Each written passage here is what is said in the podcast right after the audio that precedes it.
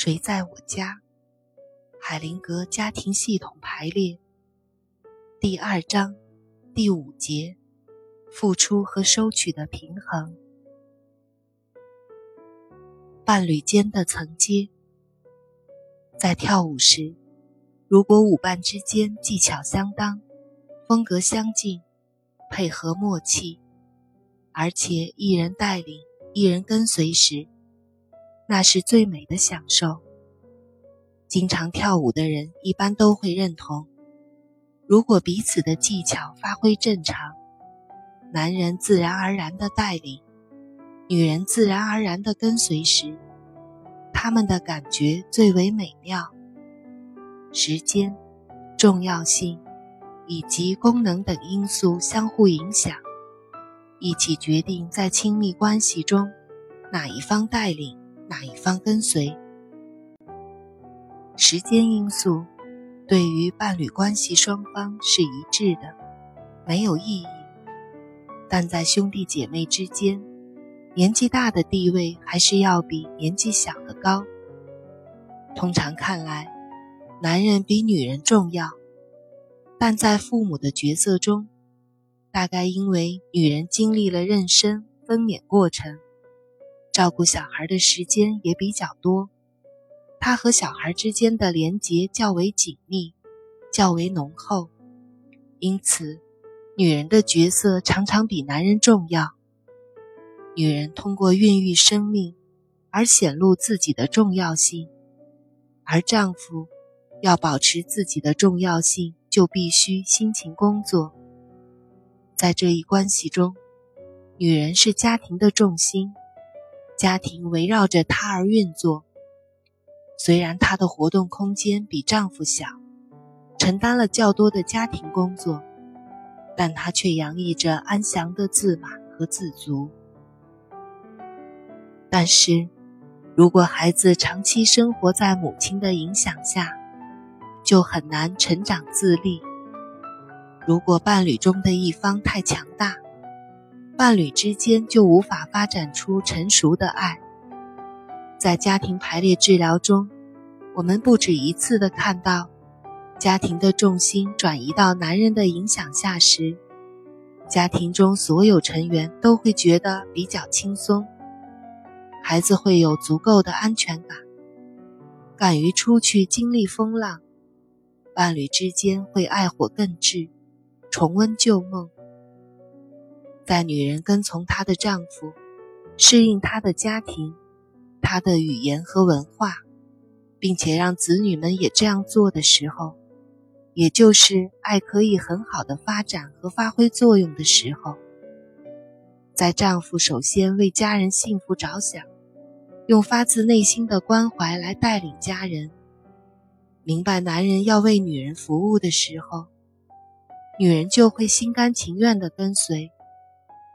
如果男人误解服务的含义，逃避服务，不能完成这些服务，那么他和他的家人就会饱尝因之而带来的苦果。在建立层阶的过程中，除了时间与重要性起作用外，成员间功能的分配也起着相当重要的作用。虽然很多国家的情况不尽相同。但是，一般来说，在我们所接触的家庭中，在女人负责家庭内的生活，男人负责保卫家庭的安全，并且全家人顺从他领导的情况下，家庭生活就会美满幸福。实例，在一次团体治疗中，对于当男人带领，女人跟随时。爱最流畅这一观点，一位参与者深表不满。他神情严肃地讲述了他的第一任丈夫如何使用家庭暴力，第二任丈夫如何对他的女儿性骚扰，并讲述了第三任丈夫是一个很好、很可爱的男人，但却不求上进，中等的收入和平淡的生活。已经让他心满意足了。他说：“您是叫我跟随这些男人吗？”导师停顿了一下，答道：“看得出来，你跟随的时候，爱并没有得到满足。可是，如果你现在的丈夫为了你做出改变，挑起家庭重担，负起全部责任，你会有何感想呢？”这个女人马上面带笑容说：“那我起码可以放松一下。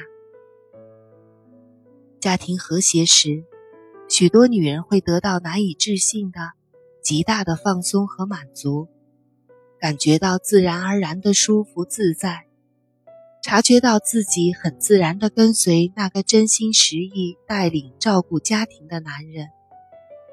对男人来说。”当他们的照顾受到认同和肯定时，就会脱胎换骨，变得更加成熟稳健。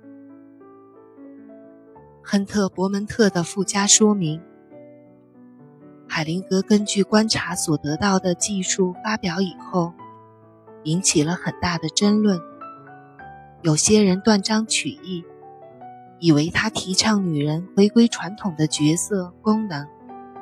乍一看，这些结果似乎是和女权运动唱对台戏。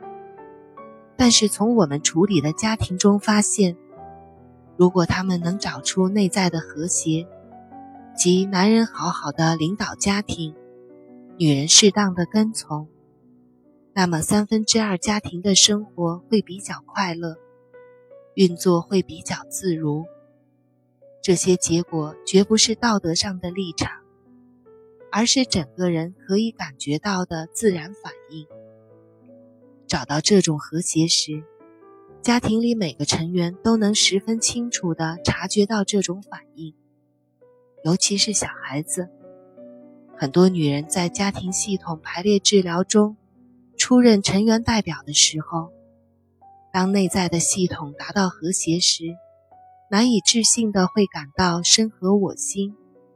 并察觉到他们的孩子也感到非常自由。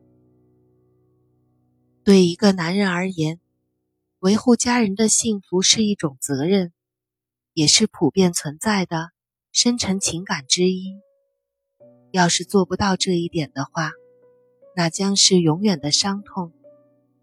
通过努力取得一定效果，得到家庭成员认同和尊重时。许多男人会惊讶地发现，自己的尊严和情感都得到保留和发展。再则，这到底是孤立的社会事件，还是进化因素的影响，尚不十分清楚。我们可以从进化的观点来思考：一旦不需要受精，父亲的角色比起母亲和子女的角色来说，更容易被忽略。但是，当他对家庭的生存和幸福起着重要作用时，那又另当别论。他又可以借此为生命服务。伯特海灵格没有解释这一现象。他说：“我不知道为什么会这样，但我看得出，这是心灵深层的作为，左右着好结局的出现，对家里的小孩影响特别大。”我尊重他。有些人误以为“跟随”这个词比较卑微和低下，也有人误以为“带领”这个词是支配和主导。在伴侣关系中，爱始终是平等的，需要双方的参与。平等的伴侣关系，才真正有益于爱的发展。用心良苦的愿望和闭门造车式的设想。都是不切实际、不能接受的。每个人的情况并不相同，家庭系统排列治疗是发现独特性、决定哪个带领、哪个跟从的有效工具之一。